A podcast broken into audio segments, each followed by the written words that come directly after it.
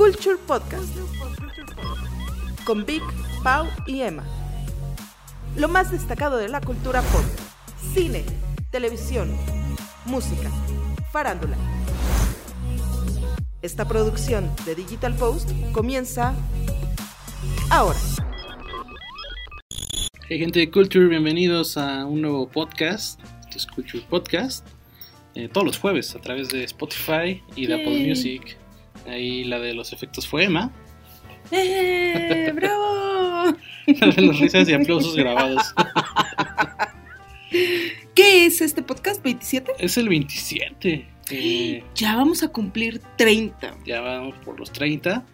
Y bueno, yo soy Vic. Y bueno, pues yo les quiero contar que eh, pues el domingo yo estaba muy feliz despertando a las 11 de la madrugada. Y Emma me escribió y me dijo, ¿estás viendo el- todo el circo que está pasando en la tele? Y ya, pues me levanté y sa- saqué las palomitas y estaba el homenaje a... A José A José José, José. en Miami. Farándula. En Miami. En Miami, sí, sí, sí. ¡Qué circo! Sí, terrible. ¿Te, acu- te acuerdas que te dije, ¿estás viendo el circo? Ajá. Yo sí, yo sí me lo aventé desde las 9 de la mañana que Ajá, empezaron. Como visita del Papa, ¿no? Toda la cobertura. Sí, sí, yo me la aventé toda la cobertura. Dije, pues aprovechar que estoy aquí en mi camita, ¿no? Ajá. Con mi pijamita, me, me saqué el tejido. Sí, sí, sí. Café. Sí, qué cosa tan espeluznante. Fíjate que, y sabes, una de las razones por las que los, lo continué vi- viendo, porque estaba Horacio Villalobos en la cobertura de, de Ventaneando. Pero no fue también, o sea, él fue, pero fue también para promocionar su obra, ¿no? Como que se subió a esto Pues para... estuvo todo, toda Sí, la sí, transmisión Con, con ellos y pues hablando con... Y además tenían a Nel también, Y, ¿no? a también- la y todos de- odian a Sarita ahí, ¿verdad? Todos odian a Sarita. Bueno, a, a, a Sarita y a Univisión. Ah, claro, sí. porque empezaron con estas ondas de que, ay, eh, no podemos estar, no podemos entrar, y ay, el despliegue, porque eh, eh, se enlazaron con una Grace o no sé qué, de ahí de, de Miami, y también así de, estamos aquí escondidos atrás de una camioneta, ¿no? Estamos atrás de una ambulancia porque no podemos ver. Aquí lo único que se permite es Univisión. Univisión es lo único que hay no hay paso para nadie, ¿no? Entonces era así como de quejas y quejas y Sí. quejas y quiénes son estos para tener la exclusiva y no sé quién, no sé cuánto. ¿Cuánto pagaron? Y- Cuánto pagaron y demás, y después había ahí un fondo con los logos de Univision. Y aquí parece que van a desfilar las celebridades y las estrellas, porque entonces no veo otra razón por la que deba estar aquí el logo. Bueno, una pelea cañona. ¿Cuál fue el problema? Pues que no se sabía si se iba a traer el cuerpo o no. Ya ven el, el féretro, el ataúd, pues todo doradito y ahí está la Nel. Ay, mi amor, qué bonito está ahí. Qué bonito está. Pues sí, dorado, para un príncipe, porque él es de la realeza, mi Sí, vida. que solo José José y Michael Jackson, bueno, que dicen Michael Jackson, le dicen Ajá, allá, ajá, ajá. solo han tenido. ¿Sí? ¿En serio? Sí, sí, ¿De es igualito el, el ataúd. Mira, yo no me acordaba de eso. Sí, lo dijeron, dijeron, es igualito el de Michael Jackson. Sí, Y este... pues ahí tirando. Y tirándole a la Sarita. La Sarita ya se, le- se levanta para dar las sentidas palabras, ¿no? Ya sabes. Y pues nada más dice gracias, gracias a Miami. No somos nada sin Miami, sin México y sin el mundo, ¿no? Eh, que ahí se ve que como que dijo chispas, me van a decir que este, que porque nada más Miami, ¿no? Ahí, ahí empezaron los rollos de la cremación. Ahí fue donde empezó Sí, el relajo, ahí ¿no? empezó porque estaban, bueno, ya que digas, Sarita, ya di el pueblo de México. Además, ¿Cuándo eh, además así como se fueran los voceros de, de- de la nación, ¿no? Mm, ¿Cuándo llegan los restos y no sé qué? Y Univision otra vez tuvo la, exclusivo. la exclusiva, se sentó con Sarita y todavía estaba la gente pasando a tocar ahí el, Ajá. el- el ataúd. Y, y ahí fue cuando dijo, ah, lo vamos a cremar aquí. Y la mitad se va a mandar para México para que le hagan los honores y la otra mitad se queda aquí en Miami. Sí, que ahí se hizo un relajo porque Sí. eh, filtraron, bueno, no filtraron, volvieron a sacar la primera entrevista que dio y le preguntaron, oye, ¿tu papá qué quería para morir? Y dijo, nunca hablamos de eso, nunca, este... Sí, y ahora resulta que son sus últimos su deseo. deseos. Esta, esta niña como que está diciendo que todos los, o sea, todo lo que quiere era el último deseo de José José. Ajá. Porque, no, pues me dijo, su última palabra fue que fuera cantante. Ahora que es, oye, yo, yo quiero ser, este, estar mitad y mitad, o sea, como Ajá, que, sí, ¿sabes? Sí. Y lo que pasa es de que, ¿y sabes cuál es? Bueno, ¿por qué estaba tan tan entretenida la transmisión de TV Azteca porque sí tenían gente, pues hay que los familiares y los primos lejanos y eso, Ajá. hay de clavería, ¿no? Pero tuvieron a Jaime Camil padre. Ándale, que, estaba, que lo metieron en un relajo por el Porque Sergio Mayer, ¿no? Él sí, y además él puso, él había dicho, bueno, si el pedo es que no pueden mover el cuerpo de, de José José, yo les presto el avión y lo muevo, porque ese, pues es lo que prestan, ¿no? Ya ves a Luis Miguel también Sí, le prestó sí, el avión, no presta aviones. Él, sí, entonces es así Porque de- también sacaron que cuando este Raúl Velasco necesitaba un este trasplante de algo, Ah, que sí. lo voló de Acapulco a Houston en su, en su avión. En su avión, Porque, sí, pues, no pues, podía- ese, es, ese ese es el- lo- ese es su power. Es famoso ¿no? por O sea, volar el avión. Super Jaime es así, ¿cuál es tu superpoder? Yo tengo super Doy aviones. el avión. ¿Cuánto tiene más de un avión? Pues quién sabe tú. ¿O es el mismo? ¿Te imaginas? Su superpower, yo doy el avión. Sí, y adentro del avión como un restaurante donde están las fotos de todos los, de todos los famosos que se han subido al avión. Estaría Con cool. firmas y Sí, todo, ¿no? Así sí. las paredes firmadas. Sí, y gracias, cool. Jaime. ¿no? Estaría cool subir ese video. Bueno, pues que les puso el avión y todo eso. Y en la entrevista dijo, Usted, usted llevará, usted prestará el avión, por lo que estoy entendiendo, para traer los restos. No, ya lo arreglaron otras gentes. No sé quién lo arregló, pero pero yo estaba en la mejor disposición. Como se lo comenté yo a Sara Mamá y a Sa- y a Sarita. Sin embargo, se hablaba de que Sara Mamá quería que regresaran el cuerpo, poderlo incinerar y quedárselo ella allá. No, no, no, no, no. Yo le dije que pues, no, es- es absurdo. Claro. Él tiene que quedar en su país. uno, fíjate, dijo varias cosas súper interesantes. Una dijo, yo hablé con José José una semana antes de, que muriera. Ajá. Y pues le hablé ahí a los picios en donde estaba. Y ya lo O sea, escuché. literal sí estaba ahí. Sí estaba ahí. ahí ya lo soltó. Ajá. Y entonces dice, yo ya lo escuché muy mal, ya ni podía hablar y no sé qué. Entonces pues yo ya no quise seguir conversaciones, yo nada más le dije, te quiero, Pepe, te quiero, para no obligarlo a hablar, porque yo ya lo escuchaba muy mal. Dos, dijo que José José estaba en contra de las cremaciones, Ujú. Que él quería que fuera enterrado junto a su mamá. Como dijo José Joel. Ajá, ajá. Entonces, pues ya todo el mundo otra vez se le volvió a echar encima a la Sarita, porque además están con la llamada, están él ahí, no, eso no es, llorando, cuando se enteran de que van a cremarlo y van a dividir las cenizas y así de no, no es cierto, eso no, eso no, que no. ¿sabes? No, no, no, un show, un Sí. circo, un sueño. triste, patético, Sí, ¿sabes? Eh, de hecho también José Joel dijo eso, que José José, José, José, José, perdón, nunca quiso, este, eh, que no le gustó, que le da miedo la cremación, que cuando se murió un amigo cercano decía que qué gacho era que lo cremaran, que él quería estar, este... enterrado. Ajá, aquí el rollo es que primero habían dicho que cuando moría José José, toda la familia tenía derecho para decidir qué hacer con el cuerpo, pero ahora otra vez están diciendo que la última palabra es de Sara Mamá y que ella es la que está pidiendo que sea cremado y que ninguna de las Saras quiere venir a México porque ya recibieron hasta amenazas de muerte. Entonces, este, todo lo quieren hacer en, en Miami y pues está, creo que al final firmaron un, este, un como el acuerdo del Tratado de, de la Paz y todo esto, en el que están involucrados los, eh, ¿cómo se dice? Los, los esposos de las hijas de José José, este, yernos, ajá, eh, que también dicen que qué onda con ellos, o sea, ellos no tendrían que estar, Sí, ¿por qué el esposo de la Sarita Y y, de el esposo de Marisol. ¿Qué onda Ajá. ahí? no ¿Qué- sé, qué- no sé qué poder tengan. Porque además allá, allá, bueno, durante la ceremonia esta que chafísima además, Y duró o sea, un ching, bueno, un, un montón de horas. pues quedaron las tres y seguían, ¿no? pues es que la gente estaba pasando y ahí y tomándose la selfie con la Sara y toda Ah, la sí, onda, que también ya o la sea, también criticaron súper desagradable eso. Sí, sí. Y este, pero veías así que al periodista puertorriqueño, al coach de vida de no sé qué de la Ajá. Sara, este, al que decías, bueno, ¿y estos qué onda? Sí, ¿Sabes? sí, ¿Qué sí. onda? Sí, ¿no? Y ya de repente los entrevistan y dicen, no, sí, que no sé qué, y las decisiones las están tomando como si ellos fueran voceros de qué o qué. Sí, ¿sabes? aparte sí, la neta sí un poco chafita los, los, este, pues esto- estos eventos porque Mm. En México es donde está toda la gente que neta conoció a, a- porque allá sí es como el, el coach cuando ya José José no Ujú, cantaba, o sea, como ya puro Sí, así, y aquí sí. está como el amigo de toda la vida, el Sí, primo. El, el colaborador, o sea, aquí está toda la gente Y que... que le hagan los, los y que cante gente así, no que ahí pues, estuvo el mariachi, pues ahí, ¿no? Dos, tres, cantaron ahí algunas canciones de José José, cantaron las golondrinas y la de Juan Gabriel, ¿cómo se llama Eh, esto? La Amor- de Amor Amor, Eterno. Pero pues no lo mismo un mariachi que que te Ah. cantara acá Napoleón. O Ajá, o Kalimba que hiciera Sí, otra vez su sí, cover sí. del Triste, que yo creo que es la mejor. Y fíjate que también criticaron... Jimena porque- Sariñana. Ándale, que- para, para que vuelva famosa, para que haga famoso el triste. La canción.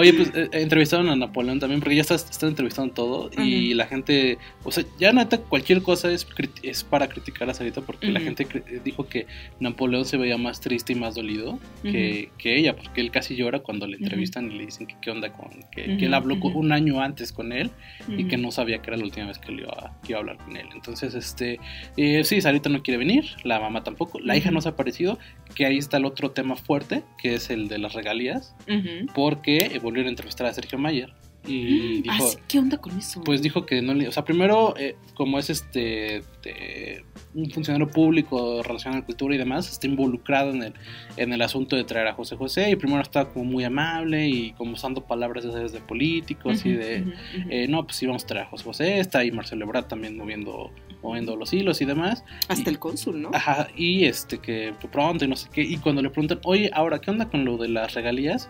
Y dijo, a ver, no tengo tiempo para estar este respondiendo esas cosas. O sea, estás respondiendo hace dos segundos de José José y ahorita resulta que tienes muchas este, responsabilidades eh, para no hablar. Pregúntenle a la disquera, no me pregunten a mí eso, no, no sé qué responderte. Tú no estás relacionado con, con nada de eso, de, sobre todo con el nombre de la empresa. Respondí.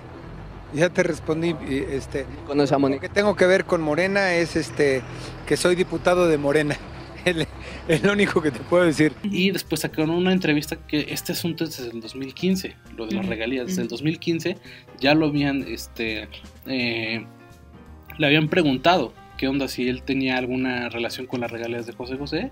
Y supuestamente este dinero no va a Sarita, sino más bien va a la hermana de Sarita, que es la que no ha salido en, en- en En pantalla. los medios y eso. No, no sé, no, nadie sabe qué onda. Entonces, Pero son regalías nada más de lo digital. ¿no? nada más de lo digital y creo que ni siquiera de Spotify ni de Apple, simplemente de YouTube. Y están hablando que son varios, o sea, primero dijeron que eran de entre 8 y 15 mil dólares, ahora están hablando de más de 100 mil dólares. Entonces, este, Pues es que como se murió, mira, sí. se, de- se, Se dispararon. Se, dispara. Entonces, este, que por sí las canciones ya tienen millones de reproducciones, que bueno, también, o sea, eh, tener un video de 5 millones de reproducciones no es que te vuelva millonario, porque Ujú, tampoco es ujú. tanto dinero, pero en el caso de José José sí son muchos videos que superan hasta los 50 millones de reproducciones, entonces ahí sí se genera eh, un buen dinero. Y solo estamos hablando, creo que de YouTube, o sea, no está hablando de Spotify, de Apple Music, eh, de, de- de otras plataformas demás. no están hablando las regalías y obviamente todo lo que va. O sea, una nueva serie. Por ejemplo, dicen que la serie eh, fue con los derechos de las aras.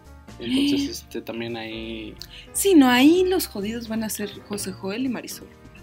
Que yo siento que ya están dileando qué onda. eh. O sea, yo Sí. siento que ya están viendo. Pues sí, por eso están tan verlo, calmados. porque sí. Yo por no eso veo- ya dijeron, ay, sí, sí, las cenizas, ajá. sí". Y están diciendo que este. que tienen, tienen un. O sea, van a hablar parte por parte, no se pueden adelantar las cosas. Yo siento que ya están preparando algo para este. Pues tampoco quedar como tan desamparados. Porque sí, la, la tirada de las aras es quedarse con, con el 100% de todo. Y bueno, ya para terminar el tema de José José, que de hecho va, yo creo que la siguiente semana vamos a seguir hablando de esto, eh, firmaron en, en este acuerdo, a mí me da mucha intriga, no sé si viste que pusieron que el, el ataúd de José José o el féretro nunca se tiene que volver a abrir, se me hizo como muy de película de terror. Sí, sí, ¿qué onda, eh? Nunca en la vida se volverá a abrir. Ajá, sí, sí, o sí. sea, no a mí como que todavía me sigue causando un poco de duda. Es que se supone que, porque habían dicho, ok, a ver, es que lo queremos cremar y dividir las cenizas porque Sara no puede viajar a la Ciudad de México, la Sara esposa no puede viajar a, a Ciudad de México y ella necesita tener algo aquí en Miami Ujú, para que pueda llevarle flores y rezarle o lo que sea, ¿no? ujú, Entonces José Joel le dijo, bueno, ¿por qué no? Nos llevamos el cuerpo, que le hagan honores en México de cuerpo presente, ujú, allá se crema y se regresan con las cenizas, ujú. ¿no? Y ella dijo, no, porque no sé si de verdad me van a dar cenizas De José de José. José José. Y entonces ahí revira a José Joel y le dice, pues yo tampoco sé si me voy a llevar cenizas de José José. Sí. Y hasta pausaron un poco la cremación, o es lo que 48 trascendió. horas la, la 40 pausaron. La, la- la- la pausan para que este se determine que si eran las, las cenizas de Querían hacer una autopsia porque como que empezaron a dudar entre ellos o sea, si, estaba muerto, si si era el cuerpo, si no se había muerto antes. Que yo, o sea, eh, es que... ah, ¿por qué, por qué pones en contrato que nunca vas a abrir el féretro? Sí, o está sea, raro. En la- pues, jamás se va a abrir, o sea... eh, y, y no querían hacer autopsia, entonces neta se habrá muerto el sábado porque las únicas que estaban ahí fue, o sea, no es como cuando se murió Michael Jackson de que aquí está el cuerpo y aquí está el hospital, o cuando fue Juan. Gabriel, que también ves que hubo también hay misterio de Juan Gabriel, sí, sí. pero este con José José ha sido muy misterioso todo el asunto, entonces este eh, pues ya veremos qué pasa. Sí, sigue la novela. Sí. Y a ver, pues veamos. Pues veamos. ¿Qué, qué pleitos siguen con eso? Y ayer fue la, el homenaje de Bellas Artes. Ahí estuvimos. Culture siempre presente. Siempre presente. Este, y nada, pues yo auguro que esta chavita sí va a sacar su, su Sí. disco y los hijos también van a seguir Y lo va a presentar ahí en Miami. en Miami. Y, Y, no va a aquí va a llegar así. No creo que cause mucho revuelo aquí. No, yo creo que en no, no, en- al menos en el, el futuro cercano no creo que lo. No. No. ¿Y Va a tener que hacer un reggaetón o una cosa así para pegar. Pues, como, y su con alguien rola, grande. como su rola del señor reggaetón, que es la Ajá. peor del mundo. La peor del mundo. Qué cosa tan espantosa de canción. Oye, ¿sabes quién más vive en Miami? En Miami. ¿Quién? Cuéntame. Eh, Roberto Palazuelos. Bueno, ves que él vive Ay, en el no, mundo. no, no, en Tulum. Yo pensé que era Pues el de vive, Tulum. por eso vive en el mundo, vive ah, acá es en, cosmopolita. Ajá, vive en Tulum, vive en Miami, vive en la en el cuadro más nice de la Ciudad de México. Eh, bueno, ¿Y su biblioteca dónde está? ¿En qué ¿quién- casa? ¿Quién sabe? ¿Esa biblioteca la es la de. Ma- la de Miami o la de Tulum? Pues yo creo que. no sé, pero. no digo que sabes, es, es que es su lugar favorito.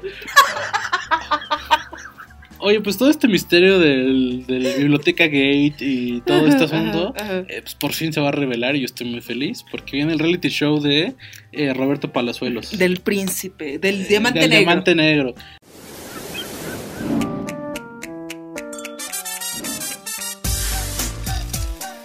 Yo creo que las claves para una buena selfie son la luz, el ángulo y también estar guapo, ¿no? qué Este, maravilla. Sí, sí, sí. O sea, ya vamos a saber el- la computadora esa que está en el Si mueble prende o no pegado, si prende o no prende, Todo eso ¿no? sí, sí, y cómo, cómo la usas, dónde te sientas, ¿Cómo, ¿no? cómo ponen los pies? Si te la haces de lado. si es con dictado decir. Ya sabremos si sí son libros o es caja fuerte, ¿no? Sí, si tiene de la A a la Z o le falta el tomo H, que es el más complicado. y este se estrena la próxima semana, ya en unos días. Este, ¿En dónde? En MTV. Eh, Ahí está, se me fue el aire. Sí, se te fue el aire. Va a salir en MTV eh, y bueno, no sé si salga en otra plataforma o, o lo pasen a digital, pero es un reality show. eh, el tráiler se ve un poquito medio mal grabado, o sea, no se ve como tan en HD, pero Sí, es- se ve gachito, Se ¿eh? ve gachito. Porque yo lo vi además en el cine. ¿En el ¿eh? cine yo también? Ah, ¿sí? Sí. Ah, porque... Sí, lo que- ahora- ahorita Ajá, viene, ahorita viene. Este, eh, y este, pues se ve un poquito mal grabado, pero eh, resulta que es eh, toda la vida de lujos que tiene este Roberto Palazuelos. Y se ve súper gato el este asunto cuando le dice a su hijo, todo esto algún día será tuyo, muy a la, al, Rey León. Al Rey León, Sí, ¿no? sí. Algún día todo esto será tuyo. Entonces, este, Nada más faltó que le dijo, le dije, la chaye no, po", este, ¿no? sí, sí, sí. Y, y sus comentarios súper finos, ¿no? De, sí, y y súper eh, reflexivos. Dice, si tú vives en Miami, necesitas un Ferrari. Si vives en Miami y no tienes un convertible, pues debes de comprarte uno. Así de profundo está el reality show. Yo la neta sí lo quiero ver. O sea, Yo también, yo siento que voy a reír un ya, buen. ya hemos hablado de Roberto Palazuelos y pues sí, a pesar, a pesar de que es como un mis reizazos, Ay, eh, a mí Dios. me cae bien, o sea, cae bien el, Ujú. este dude, este, y, y- y también la, la neta causa morbo ver en qué gasta dinero, porque Ajá. la otra vez eh, lo entrevistó Gustavo Adolfo Infante y dijo que toda su familia es de muy, o sea, que, que hay doctores, hay abogados, o sea, es gente muy bien preparada y desde el visa, porque es de esas familias que, o sea, tú sabes cómo se llama tu tatarabuelo, yo no, y él sí sabe como el apellido y la vida, porque en teoría Porque es así. fue él- gente importante, ¿no? De no, él hizo esto, mi, mi papá hizo, son de aduanas, por eso volvieron este, eh, millonarios. Y dice, yo soy el menos preparado, pero soy el más rico. Entonces, este... Ay, nanita. Ajá, o sea, porque creo que él es ni doctor ni licenciado, pero es en, o, o- o- o sí, pero no tiene como los. Porque los. ¿Qué, te- qué estudios tiene? eh? ¿Quién sabe? A ver, voy a buscar en lo que tú sigues. Tiene, o sea, tiene que tener un este alguna licenciatura, yo creo, en, Yo digo, en- este pues, en administración de empresas o algo así. Pero me- a lo que voy es de que según sus primos y sus, Ibero, y ¿no? sus Sí. otras familias tienen como este posgrados en Harvard, ya sabes, como pues ya algo muy, muy, muy subido de nivel. Ajá. Pero él presume que él es el más rico de todos porque es el que ha tenido como el colmillo de moverse por aquí y por allá. Eh, y bueno, pues también es actor, ¿no? Entonces como que también eso le, ha- le- le ha hecho ser bastante famoso. Y en el reality veremos eh, pues en qué gasta su dinero, cómo, es- cómo es su vida, cómo es su día a día. Eh, también este, eh, él tiene una, una onda de que le gusta tener como varias novias en, di- en diferente puerto, por así decirlo. Entonces también veremos tal vez cómo son sus relaciones personales. Entonces, pues, pues sale la otra semana. Es un, es un Acapulco Shore, pero tal vez con más este con más vida y con más esencia. Y pues estaremos ahí viendo por lo menos el primer capítulo para, para, Para ver qué comentarlo, onda, ¿no? A ver qué, a ver qué sale. Pues dice que di- aquí en la Wikipedia dice que ah, educado en Universidad Tech Milenio. Yo me lo imaginaba más así como de Ibero o algo así. Sí, no, te digo que yo, yo creo que empezó a hacer primero negocios y ya luego más bien simplemente sacó el título para, para cualquier cosa, o no sé. Pero a lo que voy es que dices que, o sea, él, él no se preparó este. Ah, sí. De- mira. Palazuelos completó su certificado de secundaria y preparatoria a los 41 años. Sí, te digo, no. Y cuatro años después egresó como licenciado en Derecho de la Universidad Tech Milenio Campus Cancún. ¿Cuántos años tiene entonces? ¿O apenas fue? Tiene O sea que en soñadoras. no- 52 años. en soñadoras no tenía ni la secundaria. Mm, ¿Cuándo fue soñadora? Pues en el noventa y tantos. ¿A poco? Casi pegándole al 2000, ¿no? Pues aquí además ni siquiera sale. Ah, a ver, telenovelas. Ah, ¿Cuál fue la última que hizo? La última que hizo fue Hasta el fin del mundo, en el 2015. Ah, pues no tanto. Pero si dices que. Si dices que. eh, se graduó, se, se tituló hasta los cuarenta y tantos, o sea, todo- toda su época novelera, eh, pues nada más este, se dedicaba sí. a, a, a ser famoso y, a, y ya tenía hoteles en esa época, ¿no? Ya Pues empezaba con los sí, hoteles. ya, ya, porque yo me acuerdo que eh, incluso cuando estaba en Big Brother, ¿no? Hablaba de eso. Y que por eso le pusieron el diamante negro.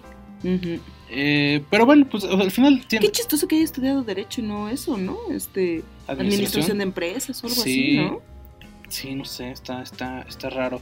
Pero eh, pues, sí se ha sabido mover, o sea, digo, al final es mucho más fácil con palancas que como él, porque de- de- él desde muy morrito pues empezó a rodear de gente importante e influyente en, en- en ambos meri- en, este, medios, en, en el espectáculo y en la onda empresarial. Pero, pues, como lo dice, se, se- se ha sabido mover bastante y ahorita pues, nunca, nunca ha dicho cuánto dinero tiene, pero sí dice que es, pues, es millonario. Entonces, este, Sí, pues sí. Sí, pues sí, con cuatro o cinco hoteles, lana. cuánto pues, tan solo, ¿no? Entonces, este, y tiene otros negocios. Pero bueno, todo eso se verá en el reality y este, a lo mejor lo vemos titularse en su reality show. Ay, ojalá. ¿Qué más? ¿Qué más tenemos? Pues vamos a nuestra siguiente sección. Estrenos.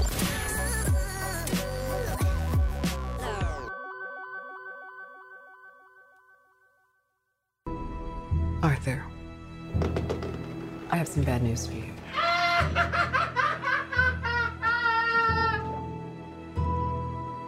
This is the last time we'll be meeting. You don't listen, do you? You just ask the same questions every week. How's your job? Are you having any negative thoughts? All I have are negative thoughts. Y bueno, pues por fin se estrenó Joker, que eh, teníamos hasta hace unas semanas, teníamos, ¿te acuerdas que teníamos un poco de miedo? Sí. O sea, como que sentíamos Porque la- que, ya que estaba muy hypeada ¿no? y no íbamos a, no iba a cubrir las expectativas, ¿no? Pues toma B. Tú primero. espectacular película, maravillosa, súper violenta, violentísima sus últimos 25, 30 minutos, Mm. es de súper tensión, eh, increíble. Es una maravilla. Está tan bien hecha y es una, como dice Mark Hamill, ahora ya, este, ya viste que ya la vio y ya se pronunció. Sí, es reimaginar al, al villano en una forma en la que nadie lo había hecho. Creo que veo por qué hay tanta mm, crítica en el sentido de que dicen, ay, pues es que vuelve a este cuate que es el príncipe del crimen, un personaje pues que al que le tienes ahí como que empatía y demás. Creo que no, creo que le tienes lástima y es muy diferente la lástima a la empatía. Eh, Sí, le pasan más cosas que a Precious. Sí, le pasa, está cañón, o sea, Sí. pobre Precious, ya le, ya tiene alguien que le, que le gane. Pero, pero creo que en ningún momento dices, si yo fuera él, sí haría, sí mataría, le pegaría un balazo a un personaje. Y ¿no? todo está como muy bien No. justificado en, en algún... O sea, es que Ajá. se- hablamos primero sin spoilers y luego con spoilers. Sí, ¿no? Entonces esta parte a es sin spoilers. Ujú, Eh, el score está, está cumplidor, ujú. pero me, me parece que ayuda en, en que te sientes como agobiado, un poco estresante. Ujú, ujú. O sea, yo, yo en varias partes eh, me sentí así como estresado. Estresado en el mejor sentido de la palabra. Y además como que la música te va llevando incluso así como que al precipicio, ¿no? Porque es el- eh, la primera parte es demasiado, no demasiado, pero sí es lenta en el sentido en el que llega un momento en el que dices, ya que pase algo, y la música te va llevando de la mano Sí. hasta el borde, ¿no? Sí, de. Eh, la locura. Es lenta sobre todo, eh, eh, vuelvo a lo mismo, si, si ves de todos los trailers, obviamente pues todos los trailers ya van enfocados al, A la acción. punto ¿no? alto. Entonces toda la construcción se puede volver lenta, aunque neta tiene muchos este, elementos. Es que al principio parece una película, o sea, en ningún momento, hasta casi al final, nunca parece que es una película basada en un personaje de cómic, par- en un personaje de parece como más bien la vida de una persona súper atormentada y que es un cero a la izquierda y que, o sea, como que al principio parece que es otra cosa, y yo creo que eso es lo que la vuelve lenta, pero al final también está bien Pero es que bien necesita ese ritmo para que al final lo puedas sentir como, como, como se siente. Sí, estamos en un... eh, pues, en- es que Gotham siempre ha sido como, como el Nueva. York, pero el Ujú. Nueva York gacho. Ujú. Y aquí también te da esa sensación, ¿no? E incluso empieza en un ambiente bien hostil en el que hay una huelga de basura, que pues, Ujú. es algo que casi nunca ves en la tele. Y dicen, ¿sabes? La ciudad está infestada de, de basura, Ujú. y entonces está, está la, o sea, se ve Las terrible. ratas gigantes. Hay ratas gigantes, no hay, no, no, o sea, Gotham siempre te da ese, ese, ese feeling y la película lo retrata muy bien, eh, con escenarios que son pues, pues, muy de, pues, neoyorquinos, ¿no? Este, el metro, o sea, toda esta parte está bien, e- es muy oscura la película, aunque está llena de colores, está, está muy bien hecho en todo sentido, y yo vuelvo a lo mismo, no puedo creer que Todd Phillips, después de hacer este Hangover, que la disfruto y me gusta, ujú. pero al final es una película palomera, Ujú. pasar a ser Joker. Y fíjate que, eh, eh, y es el, ay, nada más que no me acuerdo de su nombre, pero la crítica de este increíble locutor de, de BBC 2 eh, en radio, decía, fíjate que al principio yo también decía, ¿cómo es posible que este director eh, que, que hizo Hangover haga de Sí. Joker?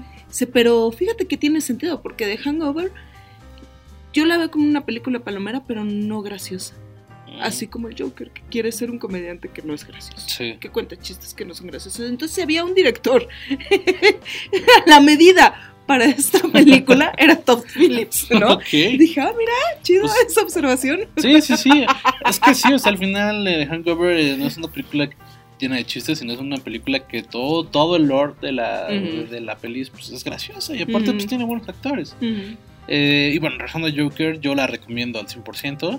ujú, Creo que es lo mejor que ha salido en este semestre. En, en cuanto a películas como estos, como, ¿qué será? Como un thriller, como un... Sí, sí, es un, es un thriller. No sé, no sé cómo, no sé cómo definirlo. Es que es una película que todo, si, es no fuera, si no se llamara Joker, sería una película que solo hubiera salido en la cineteca. Ujú, Eh, Sí. Entonces tiene como toda esta plata. O sea, se hizo con 55 millones de dólares, que pues ya todos quisiéramos ese, ese, dinero, pero eh, si, si lo comparas con lo que costó Justice League o Avengers, es nada, es, es lo de utilería, nada más.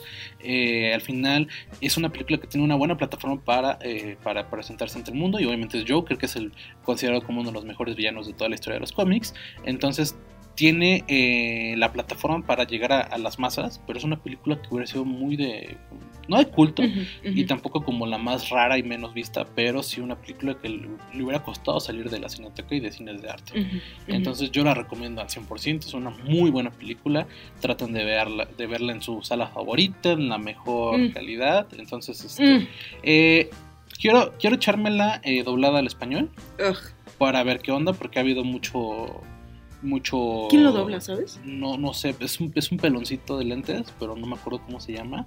Este, eh, pero al final, eh, había- viste que hubo mucho como mucho tren sobre esto de, de que eh, este, ay, se me fue el Hay que- nombre. Eh, que- Joaquín Phoenix, Ajá. que pasó muchos meses perfeccionando su Ajá. voz y todo, aparte de su peso, para que al final mucha gente la vea, la vea en La vea español. doblada, ¿no? Pero este se me antoja ver qué tanto cambia este Ay, a mí no porque sabes que el, el. Joker de, de, de Batman, el de, de Dark Knight, no me gusta cuál es la, su doblaje. Ujú. No me gusta el doblaje que le dan. Ujú. Este, entonces quiero ver cuál es el que le dan esta. Pero es que la risa que tiene Joaquin Phoenix es, este, Es que es Tétrica. Es tétrica. Es te hiela, te Sí, hiela así. sí, sí, sí, está muy. No es, es, que- es que siento que es complicado porque lo, lo más obvio hubiera sido una risa maníaca, como Ujú. que, que, que tratará de espantarte. Y esta es una risa como inocente, como medio enferma, de que no sabes qué te va, qué va a pasar, qué va a hacer. Pero mecánica, ¿sabes? Porque a final de cuentas, yo creo que todo en, el, en la película lo que te dice es, este cuate pues quiere ser comediante, quiere ser estando pero, se ríe todo el tiempo, quiere llevar la alegría y eso. Pero en realidad todo tiene que ser muy artificial o muy mecánico para que te des cuenta de que en realidad el cuate es, es- está eh, no triste, está, es un alma torturada, ¿sabes? Entonces la risa tiene que ser como explosiva por esta enfermedad que tiene, ¿no? Pero mecánica, porque Sí. no es real, no es una risa de alegría, jamás, jamás en su vida ha estado feliz este cuate. Sí, ¿no? Lo, Nunca. lo, lo, lo- Y lo dice. Eh, también, tío, quiero verla otra vez por ese asunto y también por el otro porque, por ejemplo, con Avengers, la primera vez que la vi fue así de maravillosa, Ujú. sentía que era lento al principio, Ujú. pero ya la segunda, tercera y cuarta vez que la vi fue así como neta está así. la quinta la ya la sexta. quinta vez dije, La no, sí sexta, está terriblemente pesada esta, esta Ajá. primera mitad, entonces quiero ver si Joker este Aguanta una aguanta segunda segunda, una segunda vista, porque si llega un momento en el que estás como medio distraído viendo cuántas palomitas te quedan y no sabes en qué momento te, o sea, cuando yo creo que es de la mitad para arriba, un poquito más, cuando te, te atrapa y ya no la, no la, no la sueltas. Y no la sueltas. Ahora sí pasemos a lo. Ah, bueno, tú, tú, tú, ¿qué- ¿cuál es tu, tu recomendación? Tu Sí, la recomiendo 100%, la recomiendo en inglés, no la vean en español. Ya saben que yo estoy en contra de las películas dobladas. Eh, véanla en el cine, tengan mucho cuidado cuando compren sus boletos porque te voy a contar mi via crucis. ¿eh? Yo, la, yo la sufrí desde antes de- de verla por mensa, ¿Por qué? Porque compré mis boletos por la aplicación de Cinemex, Ajá. ¿no? Y... Y yo siempre estoy segura que yo siempre me meto a mi pestaña de favoritos Ajá. porque no me importa si está en Cinemex, eh, ¿sabes? Lo que sea, Angelópolis, güey. No, no me voy a ir a Puebla a Ajá. ver la película. Ajá. Entonces me metí a la pestaña de mis favoritos, según yo, que ya vi que no. Compré mis boletos. Llego al cine, me los revisa el cuate, ah, sí, pásele, fila tal, no sé qué, no sé cuánto, y me equivoqué de cine. Oh, no. Sí, ¿Y si, pero si te dejaron entrar? sí me dejaron entrar, pero después llegaron los, los Lo de que... tu lugar. los de mi Uy, lugar. Y entonces así de, ay, sí, güey. Entonces ya fue así de, ay, me enseña sus boletos. Y yo, ay, sí. Ah, pero aquí dice que Cinemex es este, Casa de Arte. Y yo estaba en 222, Ajá. ¿no? Que es tu fab, creo, ¿no? 222 es mi fab, Sí. ¿sabes? ¿Cuándo en la vida voy a tener Casa de Arte como favoritos? Sí, no. O sea, dime si no. Tú, sa- tú lo sabes. Sí. Tú lo sabes. Tú lo sabes. y así nació el Pero, Joker. pero imagínate. Pero sí, o sea, la que la cagó, o sea, fui Sí. yo. Yo la cagué porque, pues, obviamente, si hubiera sido un problema de eso, pues en tu correo ya no, o sea, ¿por qué me llegaría? Pero, pues bueno. Ahora sí que. No, Ahora sí que el bromas te la jugó. Me la jugó el bromas. Después todavía, No, no, sí la sufriste. bueno, pues ya pues, no llegaba yo a casa de arte y al día siguiente ya empecé a, este, a, ¿cómo se llama? Fuimos otra vez, ¿no? Ah, A o sea, ya no, ya no entraste a No, ya no, pues ya no llegaba porque ya, está, ya estaba empezado. Ah. Porque además se tardan 3000 Sí. horas en arreglar un A mí, pedo, a mí ¿no? también me choca ya, ya entrar empezada la película. Sí. No lo supero.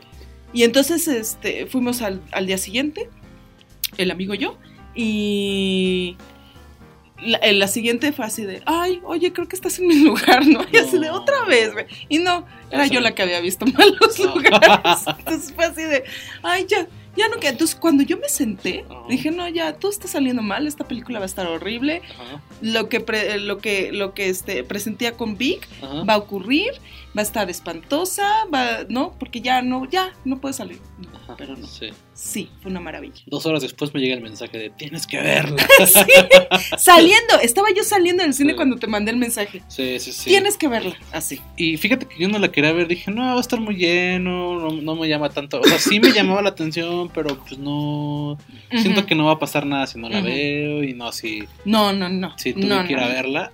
Yo, yo, es que ¿sabes? a mí no hay nada que me moleste más que como buen ciudadano vaya, compre mis boletos y a la hora de que me los tenga que cortar no haya nadie que me los corte. Y sea así como de, "Güey, pásate como si hubieras entrado gratis. No hay nadie que me moleste más. Y así me pasó.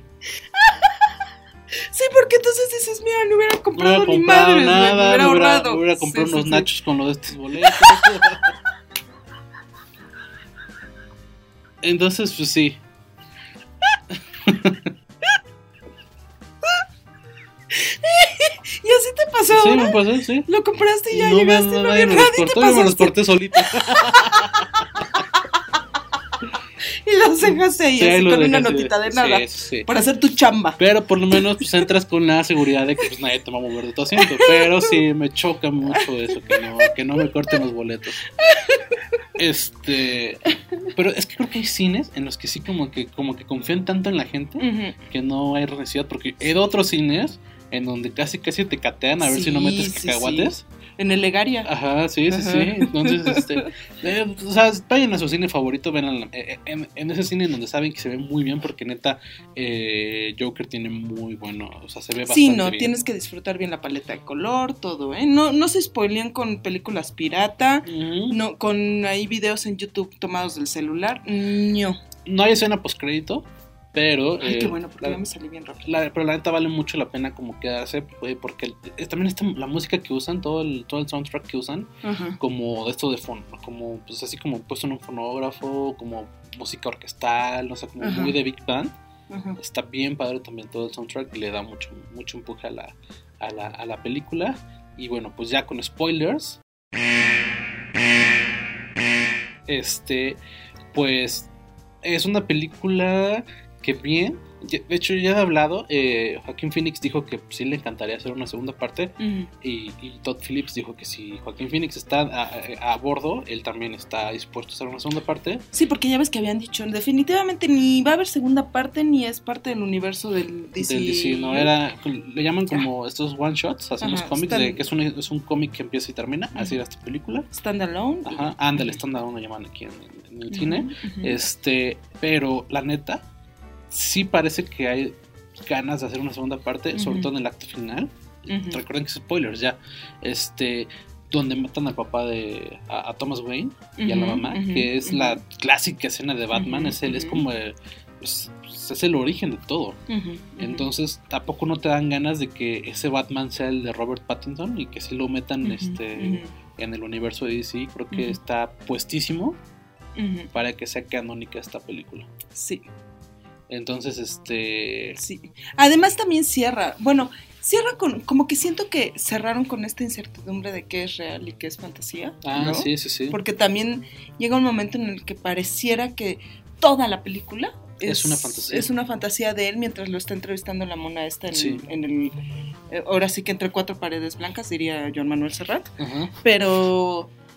Pero sí llega, hay momentos en los que sí tienes que analizar la película para, para de verdad ver qué es, que sí fue real lo del talk show, ¿no? Que estuvo de invitado, fue real Lo del relajo de la calle. porque- lo del relajo de la calle, todo eso, sí lo sacan, o sea, todas esas cosas se tendría que definir bien de dónde viene el Joker, porque si todo fue fantasía, ya, ya no puedes hacer.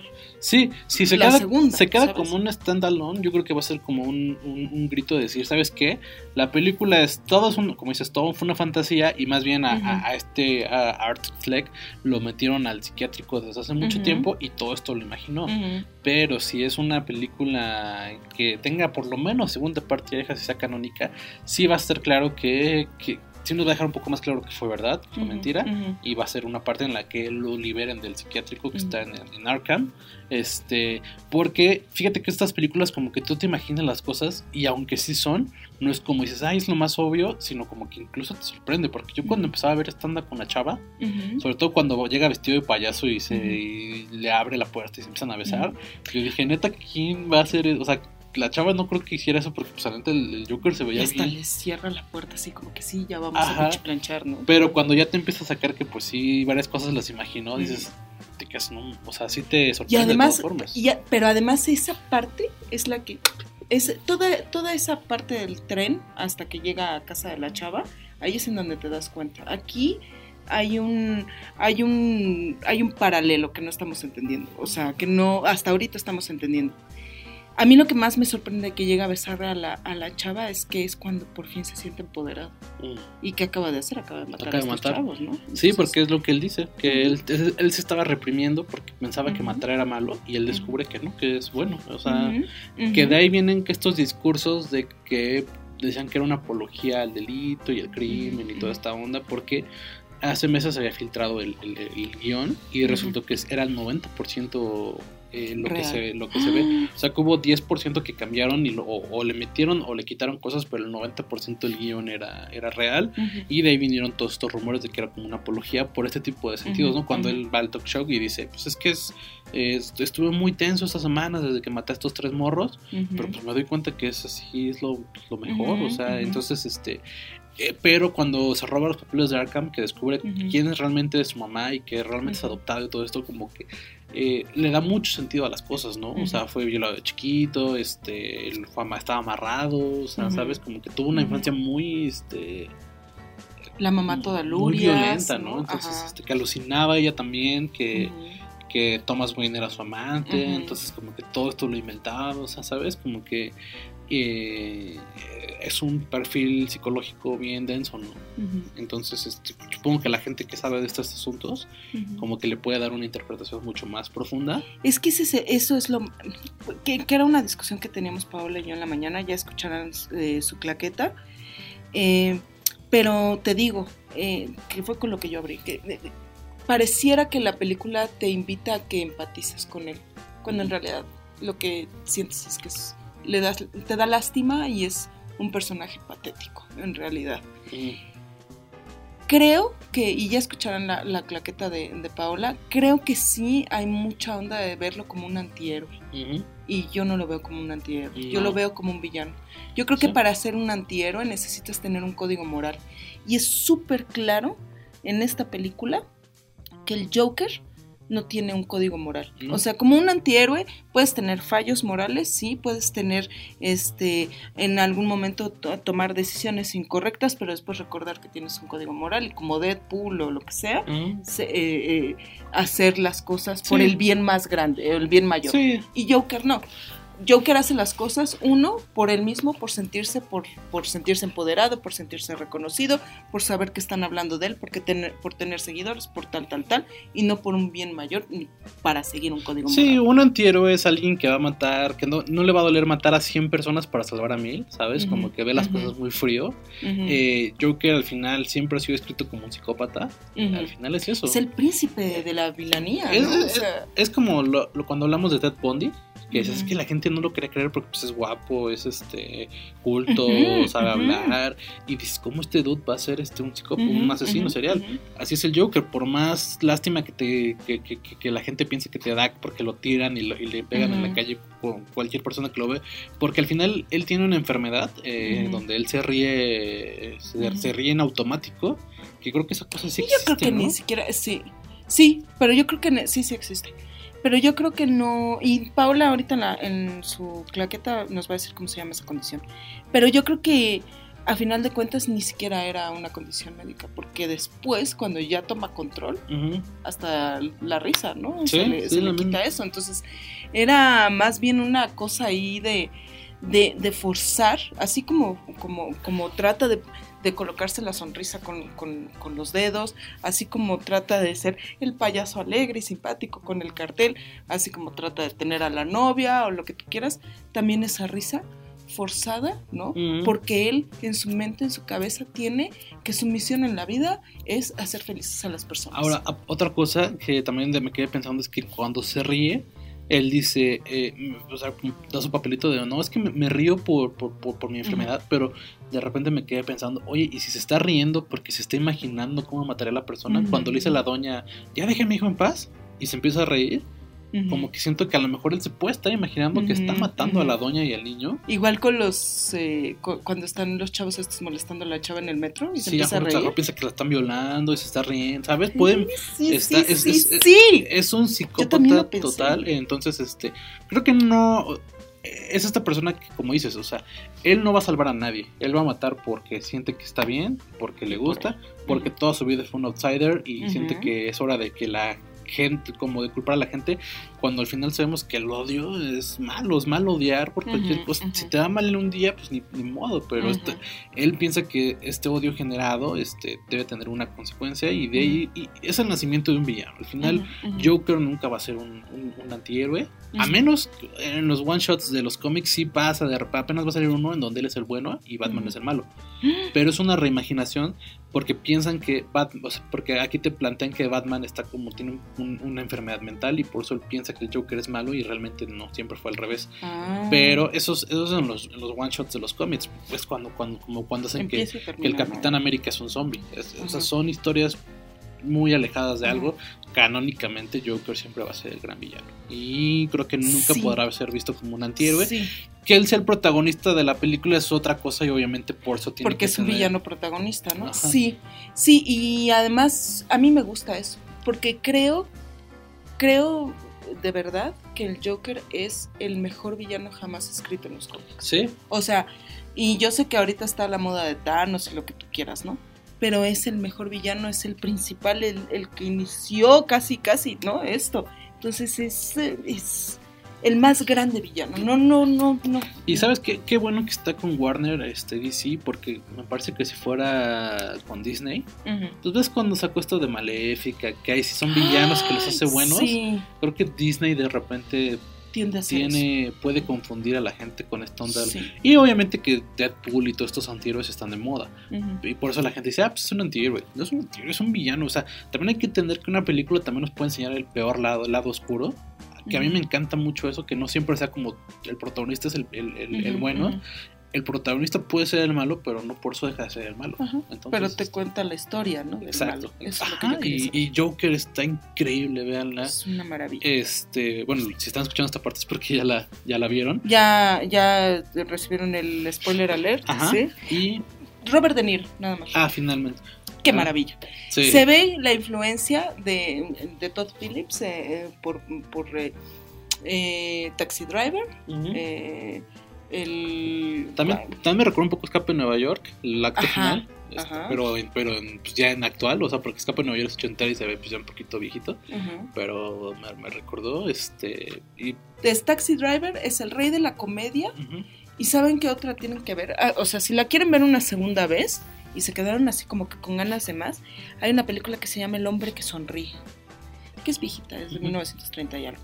Y es de un cuate que tiene una condición Ujú. por un accidente, no sé si creo que a golpes o algo así, y se queda con la sonrisa fija. Mm, Entonces, aunque esté así como que torturado y eso, tiene siempre Sí. la sonrisa, ¿no? Es una Sí. película increíble. También, obviamente, eh, recuerdo un poquito a Rocking for a Dream, sobre todo por onda de Sí, la televisión y demás. Sí, El talk sí. show fue un gran acierto que lo metieran, sí. porque al final era como el lo con lo que este, este Arthur se podía aferrar, Ujú. ¿sabes? Con este sueño que tenía de estar en la tele Ujú, y, y también que el Joker les parezca en televisión, o sea, ¿sabes? Está muy Ay, enferma la cañón. película. Pero hay un cómic, ¿no? Que pasa eso. Sí, Incluso hasta sí. el beso con la, con la Con la especialista señora, y sí. todo eso está en el. Pero es en enfermizo, cómic, eh, eh, es, que perfectamente enfermizo sí. que pase todo sí, esto. O sea, es, es una película tan perversa Ujú. que neta está bien, bien Es cool. una maravilla. Está bien padre y sí está entre mis favoritas. Eh, Del año Joaquín y- Phoenix podría robarle a el, el- el reconocimiento, porque Ujú. Heath Ledger es actor de soporte, Ujú. él puede ser actor protagónico, porque al final Ujú. está todo lo que le gusta a la academia. Es una, al final tiene, tiene una especie de enfermedad que al final se- él se deja envolver por esta enfermedad y se lleva a la locura, pero eh, retrata a un personaje mm, pues bastante complicado, eh, bajó muchísimo de peso, está súper flaco en la película, o sea, como que tiene muchos elementos que lo podrían... Este, Yo creo que más bien tiene muchos elementos que lo van a perjudicar. ¿Crees? A lo mejor lo van a nominar, pero no, no se lo van a dar. podrá ser. Precisamente por toda esta controversia de la violencia y eso. Sí, Y como en la academia todavía son estos viejitos de 80 sí. años, ¿sabes? Que todavía dicen que el protagonista debe ser tu héroe, ¿no? No, no puede ser tu villano.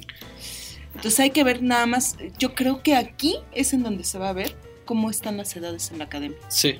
Este es el momento en el que Ajá. podemos saber. Y de entrada, ya se, hablando de esto, ya se confirmó que Robert Downey Jr. no va por el Oscar y fue decisión de él, no fue de Disney. ¿A Él no, él quiso competir. Porque no- ya ves que mandaron las, la, La película y así para su consideración, él fue el que dijo que Él no. dijo que no. No han dicho por qué, pero él ya reveló que fue el que dijo que no. En una entrevista. Pero no dice, no dice por qué no quiso competir. Ay, por menso. Pues sí, porque pudo haber sido. Porque podía haber estado nominado, no ganado. Pero nominado sí, y pudo haber sido como. A lo mejor dijo, no, hombre, Joaquín Phoenix me va a ganar, pero cabrón, no, no, mejor yo aquí ni me meto. O a lo mejor porque sintió que no era una actuación que mereciera el Oscar, tal vez. O sea. ¿Tú crees? Pues es que. No sé, o sea. Es que ya viendo Joker, la actuación es muy No, diferente a lo que se ve. O sea, eh, porque ves que salió este, este rollo con Martin Scorsese de que pues, dijo que eran parques de diversiones y no películas.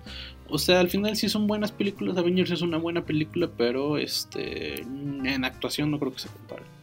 Una de las cosas que Todd Phillips dijo que este que estaba viendo una, una entrevista en Vanity Fair y dijo algo muy raro, ¿eh? Que no pasa en el cine. Primero compusieron la música. Le encargó, escribió el guion Ujú, y le encargó al, al compositor ujú. este, la música y después rodaron.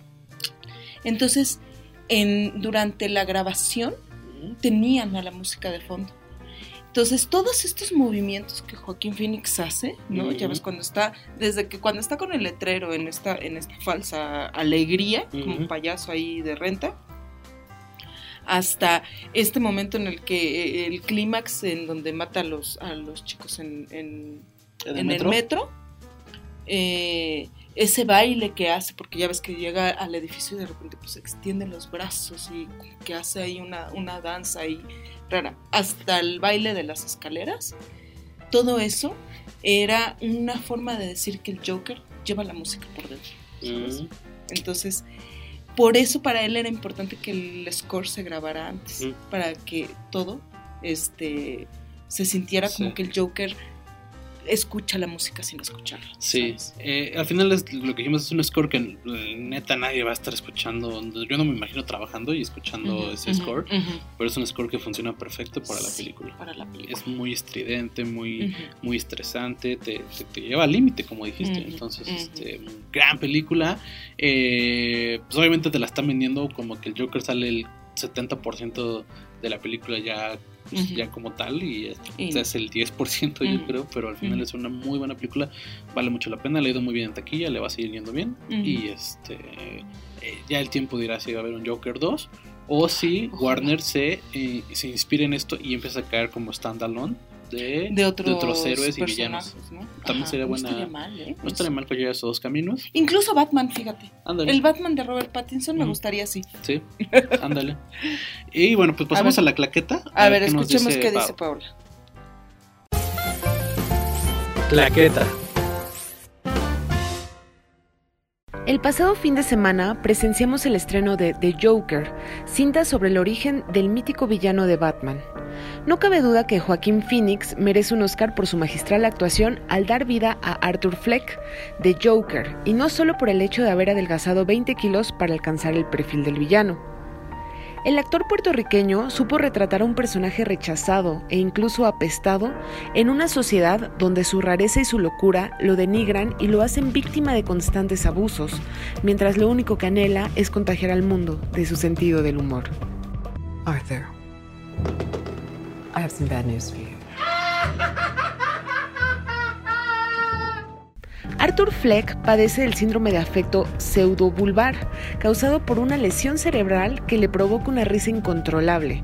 Phoenix nos retrata a la persona más triste y desdichada del mundo que se ríe cuando lo único que desea es llorar y ser entendido. La risa creada por el actor es magistral. Su carcajada denota lo que representa y la locura que se apodera de su personaje. Cada mente resulta ser un mundo complicado. Un trastorno mental es una alteración de tipo emocional, cognitivo y de comportamiento en el que quedan afectados los procesos psicológicos del individuo. Murray, one small thing. Yeah. When you bring me out, can you introduce me as Joker? Joaquín le dio al blanco al mostrarnos la inocencia de un personaje que lo único que anhela es la aceptación. The Joker nos explica por qué Arthur Fleck se convierte en un psicópata cuando en realidad intentaba adaptarse en una sociedad que no dejaba de rechazarlo. El sentirse incomprendido y solitario lo convirtió en un ilusionista del amor. Creó escenarios en su mente que lo hacían sentirse amado, ya que su propia madre fue la causante de todos sus trastornos. The Joker tiene el perfil del típico villano que alguna vez retrató Hitchcock en Psycho con Norman Bates. Arthur cuida a su madre y la protege hasta descubrir el trauma que bloqueó en su niñez. Joaquín utilizó todos los elementos para crear una obra de arte con su personaje, sus movimientos, su locura, su maquillaje y su visión de ver la vida en la oscuridad. El Joker no es solo la transformación de Fleck en el guasón como una persona que se volvió loca, sino que nos muestra las consecuencias que el abuso puede provocar en una persona. Esta cinta nos permite entender muchas cosas que antes solo suponíamos. La más importante es que el Joker se creó al mismo tiempo que Batman. Fleck, gracias a sus actos psicópatas e incomprendidos, se convierte a través del Joker en un ídolo dentro de una sociedad donde dominan los ricos y los pobres no tienen voz ni voto. Al final nos preguntamos si todo lo ocurrido fue producto de su imaginación. El hecho de que la trabajadora social sea la misma persona que lo entrevista en el psiquiátrico deja la posibilidad de que todo fue un plan trazado en su mente que posteriormente llevará a cabo. No podría definir si Phoenix es mejor que Ledger, pero lo que sí sé es que este actor hizo una asombrosa transformación del personaje que siempre será recordada en la historia. Streaming Teams.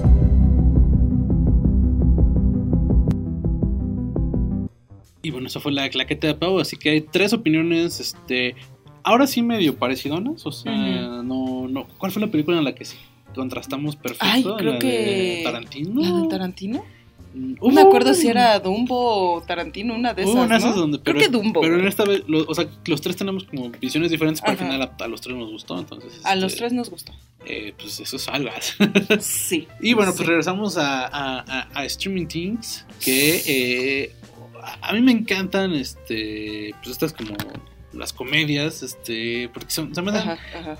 me, hacen reír, te, te olvidan como del, de- pues, del rollo del día. Pues andabas con Community, ¿no? Ajá, exacto. ¿Y la este, dejaste o sí sí? está, echaste es que se- según yo quería este, pararle a las comedias porque pues venía de, de echarme The Office, estaba Mother Family, venía con Big Bang Theory, y- pero luego mi hermana este, estaba viendo este, Two and a Half Men y como que dije, ah, se me antojó otra vez y la volví a empezar a ver.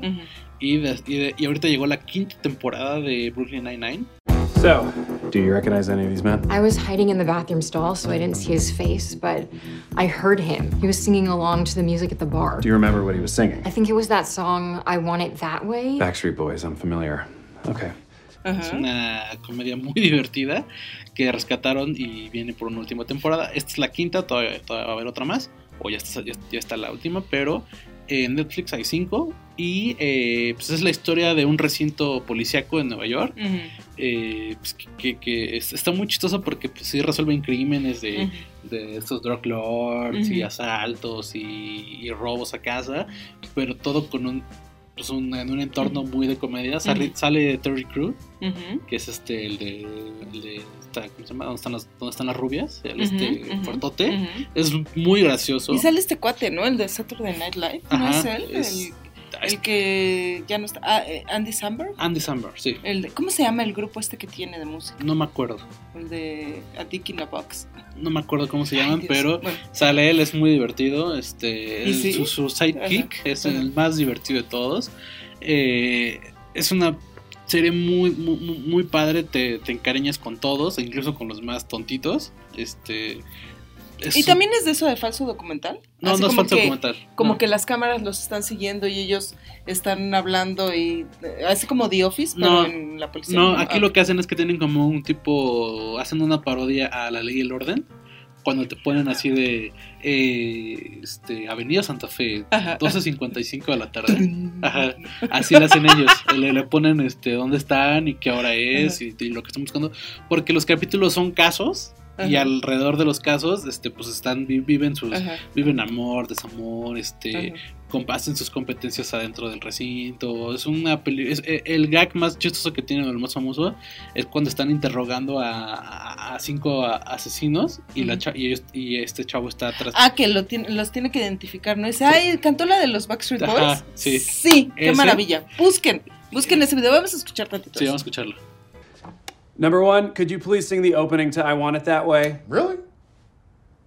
Okay. You are my fire. Number two, keep it going. The one desire.